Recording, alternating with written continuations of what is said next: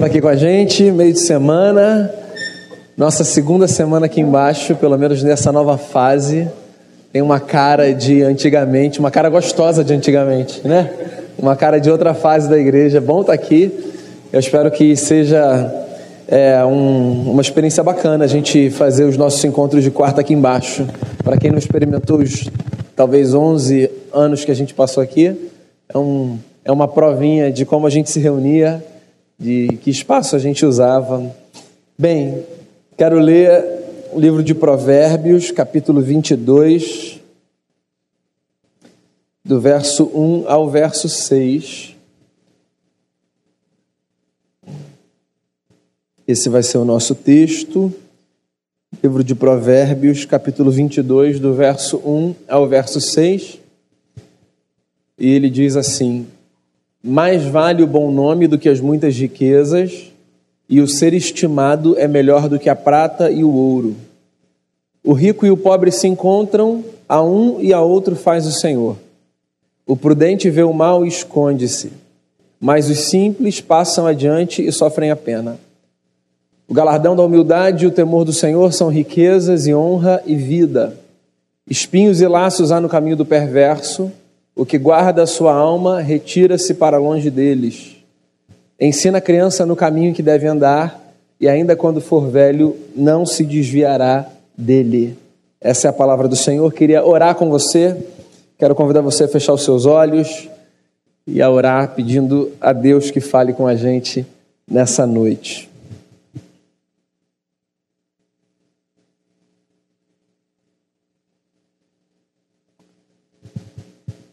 Senhor, obrigado porque, como Jairo disse, a gente poder se reunir no meio da semana, depois de um dia de trabalho, depois de tantos afazeres, a gente poder se encontrar num lugar como esse para aquietar a alma, o coração, para tentar ouvir o Senhor, para cantar, para orar. Tudo isso é muito bom, faz muito bem a nossa alma. Eu quero pedir ao Senhor, por misericórdia, que a palavra seja útil para a nossa vida que ela contribua para que a gente cresça, para que a gente seja transformado, confrontado, para que a ética de Jesus molde a nossa vida. Esse é o nosso desejo. Muito mais do que ter uma experiência sensorial, muito mais do que ter é, uma espécie de vislumbre de algo bacana, a gente quer ter contato com valores que sejam capazes de mudar a nossa história para melhor. Então, que seja assim na minha vida e na vida de cada pessoa aqui presente. E que a presença de Jesus seja o que faz toda a diferença nesse processo todo. Que seja o Espírito do teu Filho a nos ensinar e a nos conduzir pela verdade. É a oração que eu faço, pedindo perdão pelos nossos pecados. Em nome de Jesus, o nosso Senhor. Amém. Muito bem, a gente começou na última semana com um pastor amigo chamado Moisés a conversar sobre esse tema aqui que a gente se propôs a ser tema base para as nossas reflexões aqui de setembro. Guia básico, princípios para se viver bem em família. O nosso objetivo nesse mês de setembro, aqui às quartas-feiras, é o de pensar em alguns valores ou alguns princípios que nós julgamos pela Bíblia Sagrada essenciais para uma boa é, convivência familiar. Na verdade, para além do âmbito familiar, mas eu acho que se a gente foca numa boa convivência familiar, a gente tem muito mais chance de ter boas convivências em qualquer outro ambiente por onde a gente for. Na semana passada, se não me falha a memória, o Moisés conversou com vocês sobre a importância do reconhecimento e da valorização na dinâmica familiar. Né? Como é importante nós nos reconhecermos mutuamente na família, reconhecermos as virtudes, sinalizarmos as virtudes e não apenas apontarmos os erros. E como é importante nós nos valorizarmos, valorizarmos o lugar do outro, a fala do outro, o papel do outro. Hoje eu quero dar mais um passo e eu quero falar sobre mais um princípio do ambiente familiar. Eu quero falar sobre a importância do discipulado na família. E talvez discipulado seja uma expressão muito religiosa. E se você não é uma pessoa com ambiência religiosa, talvez essa expressão te cause alguns pontos de interrogação. Por isso eu passo a explicar o que eu quero dizer por discipulado, se essa palavra é uma palavra que não é do seu convívio. Discipulado é, dentro da ambiência cristã, essa prática que faz com que a gente intencionalmente se engaje na formação de outras pessoas a partir de um modelo. É isso que a gente chama de discipulado. Quando eu me proponho a discipular alguém, o que eu estou dizendo é que eu estou engajado intencionalmente na tarefa de fazer com que esse alguém seja parecido com o modelo que nós cristãos temos em Jesus de Nazaré. E aí a gente pensa muito no ambiente da igreja como um ambiente de discipulado, né? O sujeito se converte e ele quer conhecer mais da fé e a gente fala assim para ele: bem, talvez seja interessante para você uma caminhada com alguém, com alguém que já caminhou mais na fé, com alguém mais experiente. Talvez seja importante você fazer um discipulado. E aí a gente empurra essa pessoa para essa jornada a dois ou a grupo pequeno. E às vezes a gente se esquece que o ambiente da casa também é um ambiente fundamental para que um discipulado aconteça. Na verdade, nenhum lugar é mais importante para que haja a prática do discipulado do que o ambiente familiar. Porque nenhuma responsabilidade é maior para qualquer indivíduo do que a responsabilidade de contribuir com que aqueles que vivem junto de si se pareçam com Jesus de Nazaré. Então eu posso ter um compromisso intenso de fazer com que a igreja que eu pastoreio seja uma igreja formada por gente que se parece com Jesus. No entanto, se a minha dedicação em discipular a minha igreja for maior do que a minha dedicação em contribuir para que a Denise se pareça com Jesus e para que os meus filhos se pareçam com Jesus, então eu falhei pelo menos no estabelecimento de prioridades. A nossa casa é um ambiente lado, precisa ser. Guarda isso e vamos para o texto. Eu não sei se você tem uma visão romântica sobre a vida.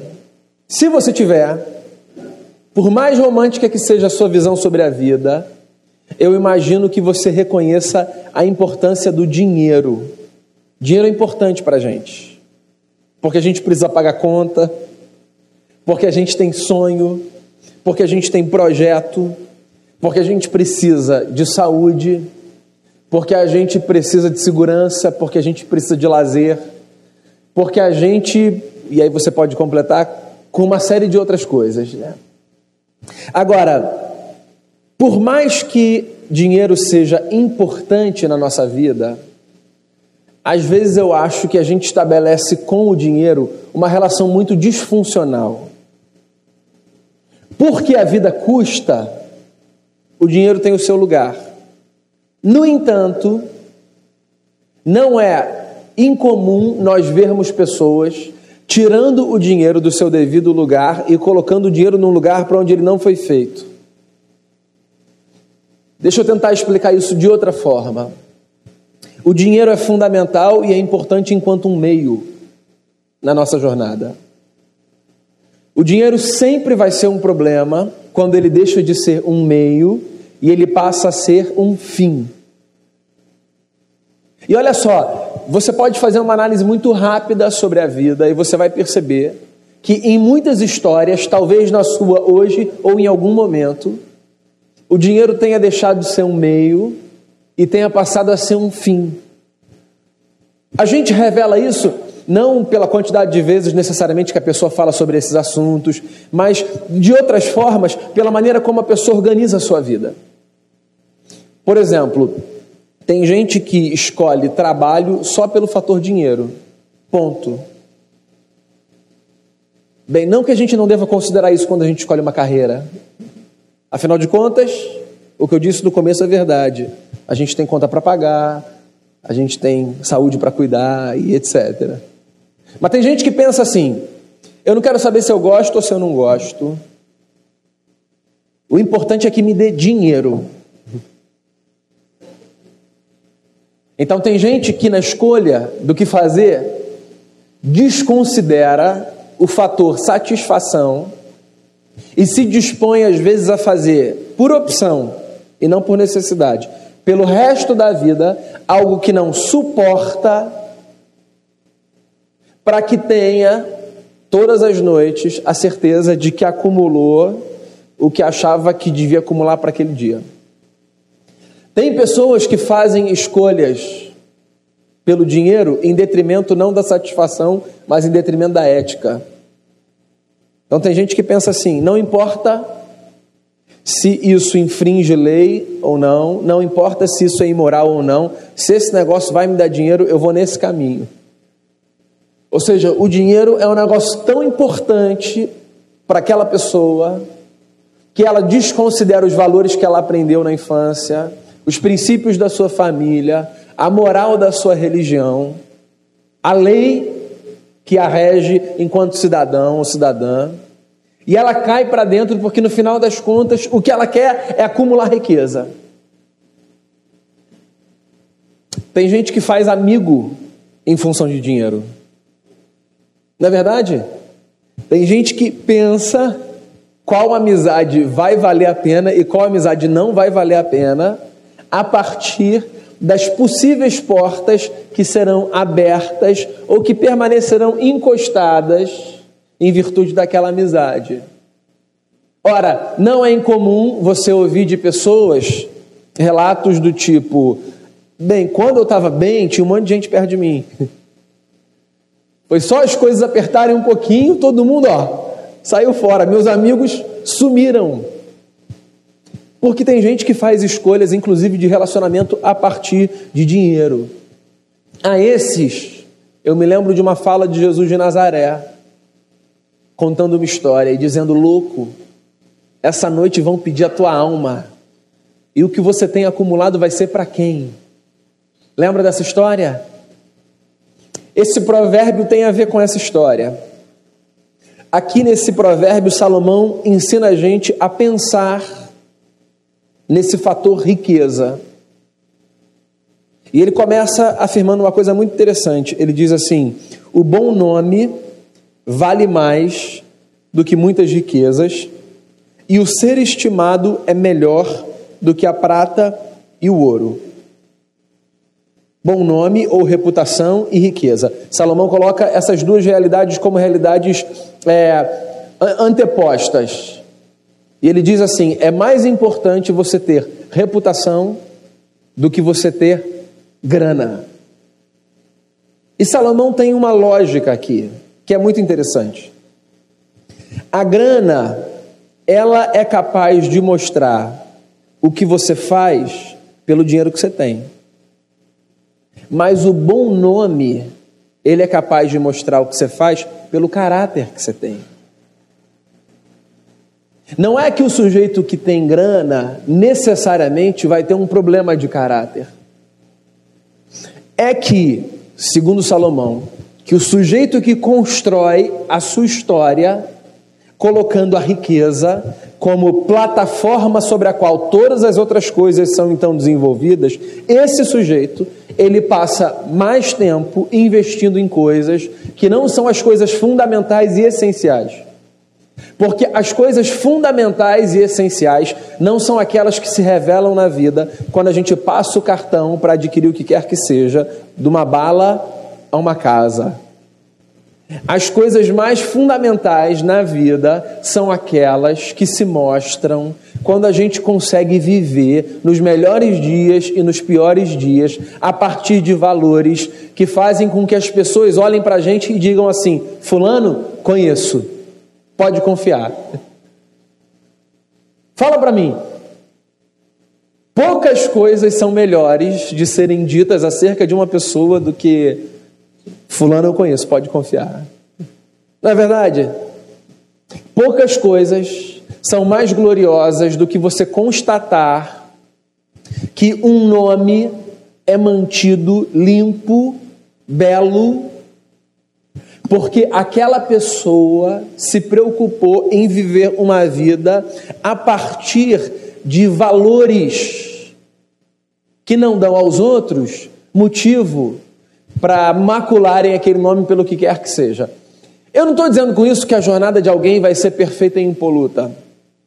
Mas há uma diferença entre nós cometermos vacilos na nossa jornada, que nos são comum a todos, e em nós estarmos tão preocupados com o que é periférico, a ponto de intencionalmente deixarmos descobertas áreas da nossa vida que deveriam receber muito mais cuidado e muito mais atenção. Então é isso que o Salomão está falando aqui no começo. Quando você estiver no ambiente da sua família, quando você estiver construindo a sua casa, quando você estiver zelando pelo seu cônjuge, pelos seus filhos, quando você pensar no legado que você vai deixar para os seus, antes de pensar na riqueza, pensa no bom nome. Porque olha só, eu já disse isso aqui em algumas outras ocasiões. Eu acho muito legítimo que nós pensemos nas nossas estruturas familiares, nas nossas economias e tracemos os nossos planos e os nossos projetos visando dar aos nossos filhos, por exemplo, o que de melhor pudermos dar.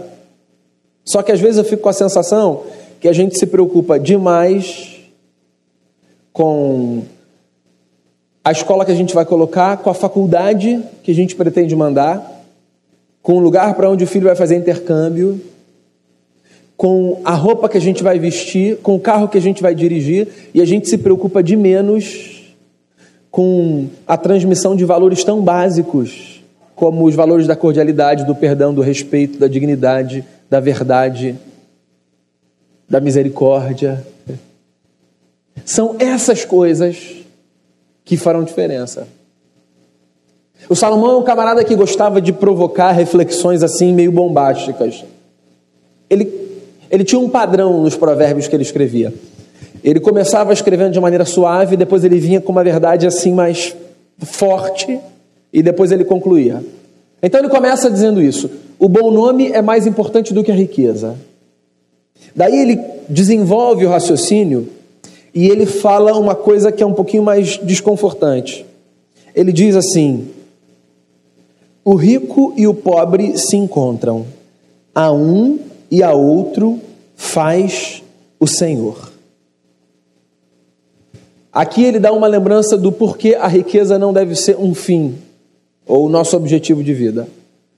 E o ponto de Salomão é o seguinte: porque rico e pobre igualmente foram feitos pelo mesmo Deus. E do ponto de vista da dignidade, do valor e da importância, não há nada que faça de um maior ou melhor do que o outro.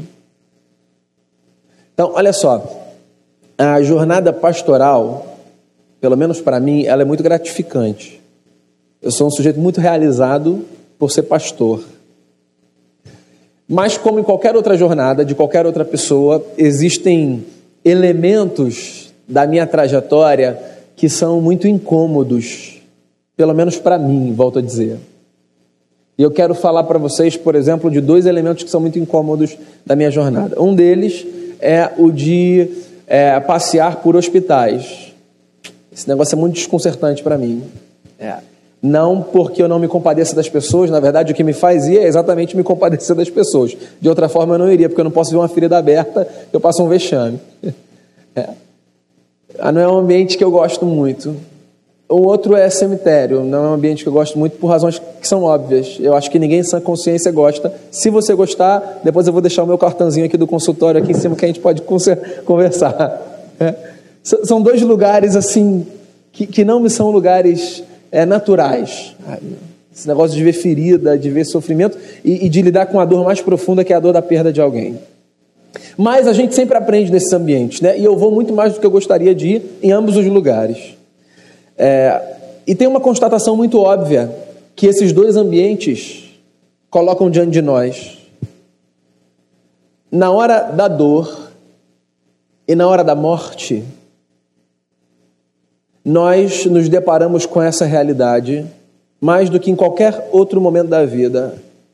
Se não há diferença entre o rico e o pobre. Porque o câncer trágico que destrói um órgão de um destrói do outro. E a morte que faz a vida se esvair de um faz do outro. O que muda é o endereço e o adereço. Mas nós somos todos iguais. E não há quem seja melhor do que o outro pelo status que tem. E às vezes nós ensinamos indiretamente os nossos filhos e os nossos amigos e as pessoas sobre as quais nós temos algum tipo de ascendência, nós ensinamos que nós somos melhores ou piores pela roupa que nós vestimos, pelo restaurante que nós frequentamos, pela viagem que nós fazemos ou por qualquer outra coisa periférica, quando na verdade nós somos todos iguais. Todos iguais. E o que nos separa, humanamente falando, deveria ser enfraquecido diante da percepção de que, aos olhos de Deus, a despeito da grana que cada um tem no banco, nós carregamos todos o mesmo valor e a mesma dignidade.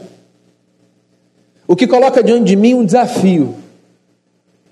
O desafio de olhar para o meu filho de sete anos e para o meu filho de quatro anos, que ainda não tem uma percepção complexa das diferenças sociais, e dizer a eles o seguinte: está vendo aquela criança ali? Ela tem a mesma dignidade de você. Não trate essa criança diferente porque ela parece ser maior ou porque ela parece ser menor.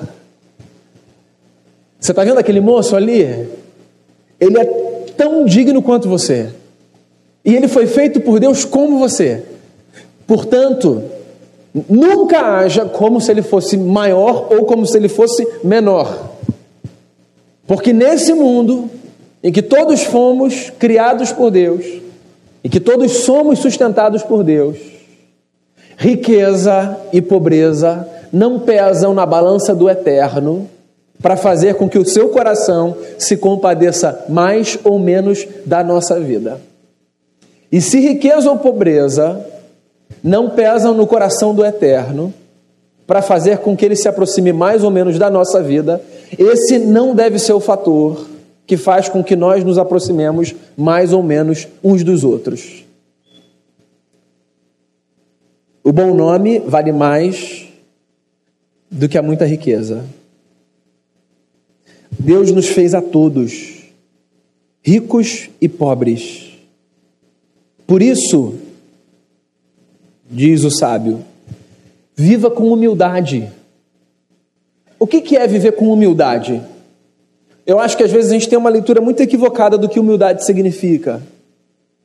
Porque às vezes, a gente tem a impressão de que o sujeito humilde é o sujeito que faz pouco caso de si, que se deprecia, que se coloca para baixo. E humildade, enquanto virtude, enquanto valor, não tem a ver com isso. Humildade não tem a ver com você se diminuir. Humildade tem a ver com você fazer uma leitura justa sobre si mesmo. Humildade tem a ver com você reconhecer que existe um valor que é seu intrínseco, que existem virtudes que você carrega, mas que você tem na essência o tamanho da dignidade que Deus te deu.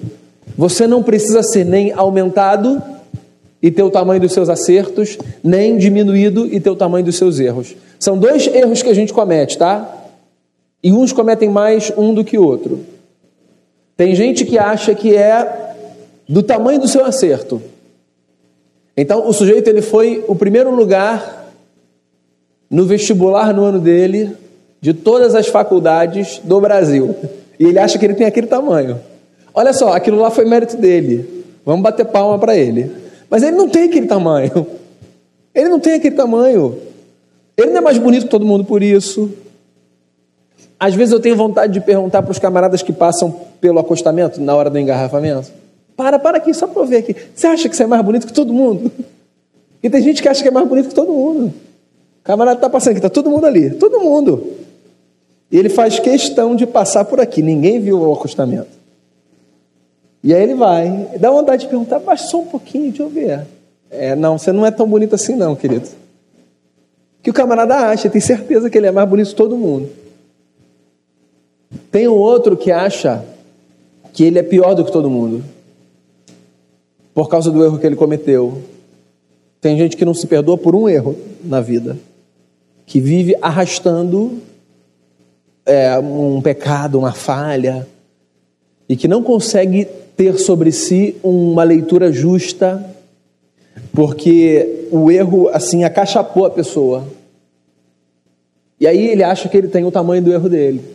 Então ele é infeliz, ele é menor, ele não é digno do mundo, ninguém, ninguém devia olhar para ele. E esse erro é tão problemático quanto aquele, porque eu não tenho nem o tamanho do meu acerto, nem o tamanho do meu erro. Eu tenho o tamanho da dignidade que Deus me deu, que é de olhar para mim e falar: Você é amado, porque eu te fiz, porque eu coloquei sobre você o meu espírito, porque eu fiz você a minha imagem e minha semelhança. Vá e viva a partir dos valores que eu ensinei a você. A humildade tem como recompensa fartura, honra e vida. E aí, como é que o sábio termina o provérbio? Ele termina o provérbio dizendo assim: Ensina a criança no caminho que deve andar, e mesmo quando for velho, não se desviará dele. A gente costuma ler esse último versículo solto, né? É possível que você já tenha lido esse último versículo, nunca tenha lido os anteriores, porque a gente pensa ele sobretudo o livro de Provérbios, que é um livro que dá para a gente pegar assim de caixinha, de promessa, né? Então a gente pensa fora do contexto. Mas olha só que interessante.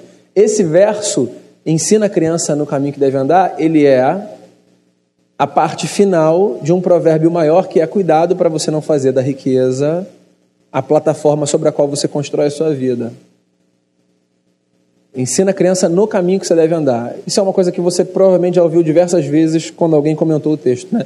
Não é ensina a criança o caminho que se deve andar, é ensina a criança no caminho que se deve andar. Porque olha só, o caminho que eu ensino de verdade não é o caminho que eu aponto, o caminho que eu ensino de verdade é o caminho que eu trilho. Porque se eu sou o cara que vou pelo acostamento, não adianta eu falar para os meus filhos, não andem pelo acostamento.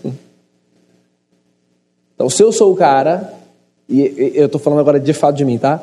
Que, que fica no telefone o tempo todo, não dá para eu falar para os meus filhos assim, ó, não, não, não, é só um pouquinho que você vai ficar no telefone. Porque eu acho que é uma das coisas que eles mais falam para mim. Vai desligar o telefone para brincar com a gente, papai, ou não? Porque não adianta eu apontar o caminho e falar, filho, não é para você ficar vendo YouTube o dia todo. Você tem que brincar com brinquedo também. A gente tem que jogar um jogo. Não adianta eu falar isso, se enquanto eu estou falando isso eu não consigo nem olhar para ele, porque eu estou grudado aqui, ó, em alguma rede social.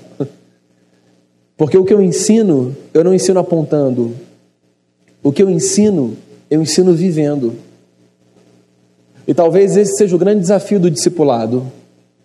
Porque eu não faço pessoas parecidas com Jesus só contando para elas de noite quem Jesus é. Eu faço pessoas parecidas com Jesus sendo eu mesmo um homem parecido com Jesus.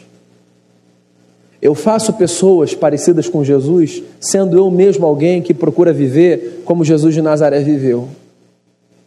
Porque Jesus pode ser muito bonito como sujeito para quem eu aponto e digo: olha só, esse é o exemplo que vocês devem seguir.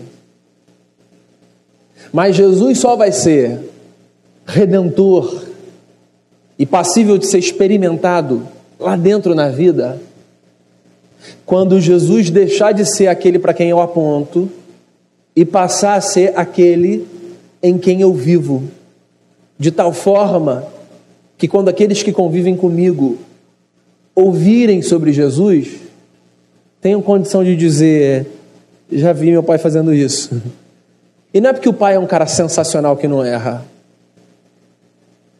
é porque a graça de Deus que é operada pelo poder do Espírito Santo na vida daqueles que se rendem a Jesus de Nazaré, nos dá a possibilidade de experimentarmos esse milagre, o milagre da nossa vida ser transformada. Qual é o meu desafio para você nessa noite? Como um princípio para sua família. Seja intencional na tarefa de fazer discípulos. Os meus exemplos foram de criança porque hoje os meus filhos são pequenos. Mas olha só, a jornada do discipulado não é uma jornada que tem formatura. O que significa que os seus filhos podem ser grandes. E que significa, inclusive, que você pode nem ter filhos. Porque não tem a ver só com o legado que eu deixo para os meus pequenos. Tem a ver também com o quanto eu consigo influenciar quem está do meu lado. E ser influenciado por quem está do meu lado. Num ambiente onde todas as pessoas procuram contribuir umas com as outras, para que todo mundo tenha a cara de Jesus. Existe um modelo diante de nós. O bom nome vale mais do que a riqueza. A todos Deus nos fez, ricos e pobres. A recompensa da humildade é a honra, a verdade, a vida, a leveza. E que a gente ensine no caminho, sem apontar, mas deixando as pegadas, para que aqueles que vêm conosco possam trilhar a mesma jornada, acertando, aprendendo com os erros e fazendo com que o milagre da vida de Jesus que cresce em nós se torne evidente nas nossas casas. Essa é a minha oração pela minha família, pela sua família e pelas nossas vidas. Vamos orar mais uma vez? Você pode fechar os seus olhos. Você pode orar pela sua família, pela sua casa.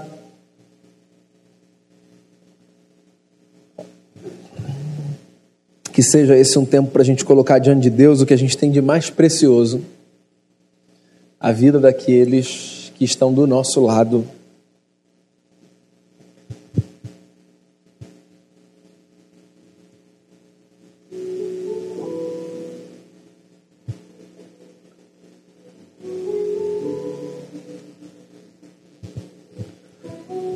Senhor, tu és um Deus tão bondoso, um Deus que abre espaço na família divina para que a gente participe dela, um Deus que acolhe homens e mulheres por causa do amor de Jesus. É com um Deus como esse que a gente quer viver, com, com um Deus que que não vê as diferenças que a gente estabelece como norma para se aproximar ou para se afastar. Nós é que somos loucos. Nós é que edificamos a nossa história, às vezes, a partir de valores tão equivocados. Perdoe a gente por isso, Senhor. Ensina a gente a construir história como história deve ser construída. Ensina a gente a cuidar mais do bom nome do que da riqueza por mais importante que seja o dinheiro na nossa vida, que ele nunca passe de servo a Senhor, que ele nunca seja aquele que controla a nossa história, que move a gente, que outras coisas sejam mais importantes do que ele. Que não nos falte, Senhor, que a oração de Jesus de Nazaré, a oração que o Mestre nos ensinou seja uma verdade, que o Senhor nos dê o pão de cada dia que o Senhor nos dê a graça do trabalho, que aqueles que lutam, Senhor, para serem recolocados no mercado tenham a graça de serem recolocados. Que aqueles que lutam, Senhor, enfrentando dificuldades financeiras, encontrem graça, quer seja de maneira sobrenatural, quer seja através da generosidade de terceiros. Que o Senhor que o Senhor continue a permitir que o pão chegue à nossa mesa e que ele seja repartido Agora que a gente zele mais pelo bom nome do que, do que pelo dinheiro que coloca o pão na mesa. Que a gente se engaje intencionalmente nessa tarefa de fazer com que o nosso caráter seja moldado à semelhança do caráter de Jesus. Senhor, que eu tenha alegria de proporcionar para os meus filhos viagens, conquistas e realizações, mas que nada disso receba mais esforço da minha parte do que a tarefa de fazer com que eles se pareçam com Jesus de Nazaré. E que seja assim na minha vida e na vida de cada pessoa aqui. Abençoa a gente para que as nossas famílias sejam sólidas, para que os nossos relacionamentos sejam abençoadores, saudáveis. Que a gente ensine no caminho, que a gente deixe de apontar e que a gente caminhe junto. Ainda que isso nos custe tempo, perdão, renúncia, que a gente ensine enquanto a gente caminha e que a humildade seja a marca da nossa caminhada, a humildade justa, uma leitura na medida de si, que ninguém se aumente, que ninguém se diminua, que a gente saiba quem a gente é. Nós somos gente amada por Deus, acolhida por Jesus, casa do Espírito Santo. Que essa verdade embale o nosso coração. Nós somos casa de Deus e nós queremos viver como quem foi feito casa de Deus deve viver que Jesus seja o nosso guia, que Jesus seja o nosso norte, que o teu Espírito Santo seja o nosso orientador, o nosso consolador, e que a nossa força venha sempre do alto. Eu quero orar por cada família representada aqui, por aqueles que nos acompanham, pedir ao Senhor em nome de Jesus, abençoe as nossas famílias, proteja as nossas famílias, cuide das nossas casas, dos filhos, dos netos, bisnetos, dos cônjuges, dos pais. Cuide, estenda sobre nós a boa mão do Senhor. Dê saúde aos que precisam de saúde, dê cura, Senhor, dê graça, dê provisão, que as nossas casas recebam mais investimento da nossa parte do que qualquer outro lugar que a gente por onde a gente passeie, Senhor. Que seja o principal alvo da nossa oração, da nossa atenção e do nosso cuidado. Eu te agradeço por essa noite, por cada pessoa aqui e, acima de tudo, pela presença do Senhor na nossa vida. Leva todo mundo em paz para casa, que todo mundo volte bem, guardado pelo Senhor, que a semana seja muito abençoada e que no domingo a gente tenha celebrações cheias de vida e de alegria para agradecermos ao Senhor pelo cuidado do Senhor. É a oração que eu faço, em nome e por amor de Jesus. Amém. Amém. Deus abençoe muito você, sua família, sua casa. Domingo de manhã, Caleb vai ser ordenado pastor presbiteriano. Você precisa estar aqui para ver o Caleb de toga. Vai ser a coisa mais linda que essa igreja já viu acontecer. Esteja aqui no domingo para participar dessa festa com a gente. Deus abençoe e vá em paz.